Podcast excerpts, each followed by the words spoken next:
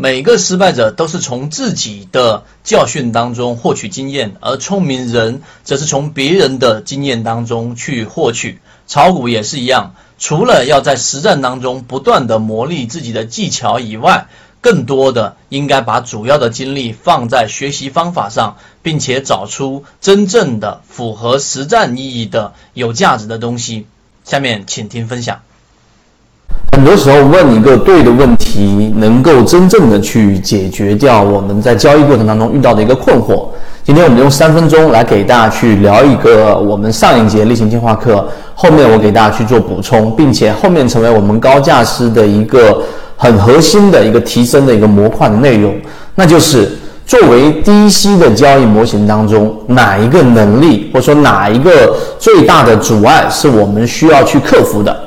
那这个话题其实很好理解，例如说打板模型，你最需要克服的能力啊，或者说最大的一个阻力，对自己交易过程当中最大阻力的影响，往往就是我们所说的在兴奋状态之下，在高肾上腺素分泌的情况之下的冲动的感性的打板，而忽略掉了在打板过程当中所需要看到的很多，例如说我们说的盘口，例如说看我们的排单，例如说看这个概念够不够硬等等。但是在低息交易模式当中，我们把问题摆出来。如果你想做低息的交易模式，而低息的交易模式有很多的好处，我们都可以随意罗列。例如说，你的时间成本，你可以拿时间换空间。普通散户交易者，没有谁一个周五个交易日四个小时四个多小时，然后一直不断的在市场当中去看着盯着每一分钟，几乎没有太多的人做得到。第二个，你可以用时间换空间以外，你还可以全仓进全仓出啊。当然，我们不提倡这样的操作模式，我们提倡的是科学的交易方法，里面是要分不同的仓位进场的。但是你作为散户，其实你随时都可以全仓进全仓出，这是游资，这是大资金做不到的等等。那好，问题就摆出来了，那你最需要克服的这一种阻碍是什么？那我那天在补充的时候就给大家提到，就是要克服在低兴奋度状态下的操作。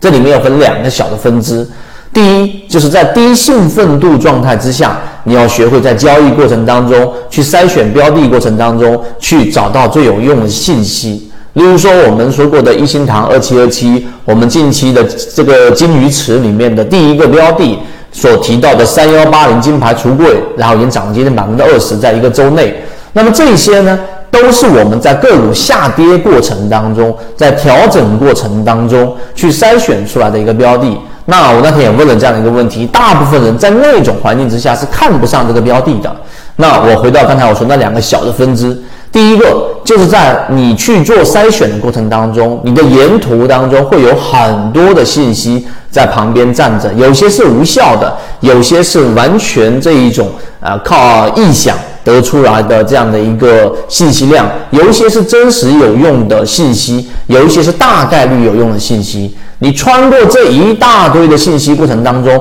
哪一些是你提取的，哪一些是你要筛选出去、剔除出去的信息？光是这么一个低兴奋度状态之下要做的选择，就已经难到了大部分人。你回忆一下，我说这个是不是对的？因为大部分人去做一个筛选的时候，其实对于信息都是来者不拒啊，只要是信息，我都觉得，哎，说这个。一下看到这一个利利多的信息，觉得很很有道理；一下看利空消息，又被他说服。没有自己一个交易模式的人，就像那天我们所说的，没有技术做保障的这种心态，都是傻子心态，因为他不知道嘛，对吧？他不知道自己在面临着什么样的风险，也不知道自己在错过怎么样的这种机会。这是第一个。第二个呢，就是在交易过程当中低兴奋状态下的下单。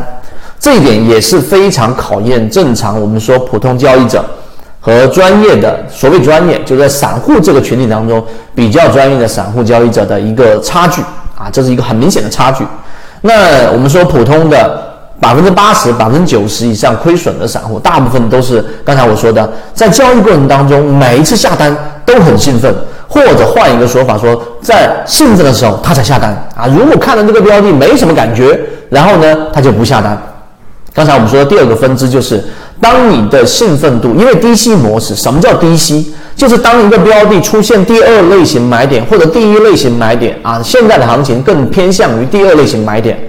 这种标的在下跌、在盘整、在回档，在回档支撑的第一个底分型，可能涨幅只有百分之一，甚至是收了一个假阴线。就像我们三月十三号金鱼报在我们的进化岛当中给大家提出来之后，然后呢，第一个交易日是三月十五号，当天是收了一个假阴线的，那很多人是看不上，结果就我们的这一个。呃，高级价格师，然后做了一些底仓，然后底仓一波起来，有了这一个百分之十七左右的一个上涨空间，到现在为止已经做了一个获利了结，这是低兴奋状态下做的一个下单。但大部分的人呢是没办法做到的，最核心的原因还是一方面没有交易模式，另外一方面根本就没有意识到这个问题。低息交易模式的最大阻力其实就是要克服你当一个标的，它符合我的交易模式，它也符合现在的交易环境，它无论从哪个角度上都是大概率的一个低息的一个机会。结果呢，你看到你的鱼池当中这一个 A 标的跟 B 标的都涨得很好，都涨得快涨停板了啊，或者说七个点了。那我肯定会想要去买那一种已经涨起来的，这是人性上面这一种看得到短期利润，然后人性当中厌恶风险，因为你低息的时候你是存在一个风险的，无论是买进去的时间成本，还是买下去继续往上调整的这种风险是厌恶的，所以在低兴奋度状态下是不会做这个建仓的。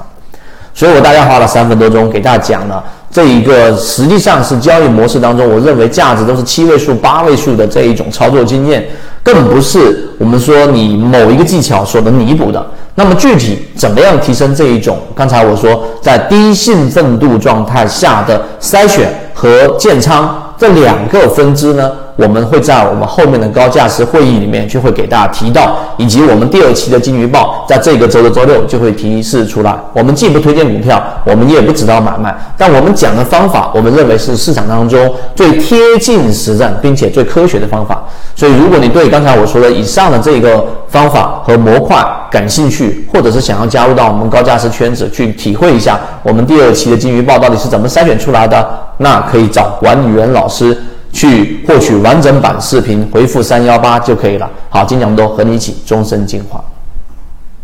B B T 七七九七七一起进化学习，帮助你用模型筛选出优质的标的，并且避免买卖点的问题以及追涨杀跌带来的风险。